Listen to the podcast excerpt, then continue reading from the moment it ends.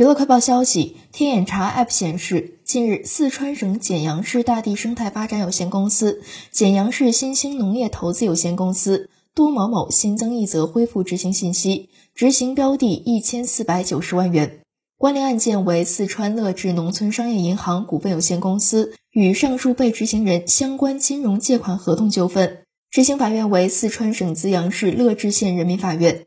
该案于二零一九年一审宣判，二零二零年十月首次执行。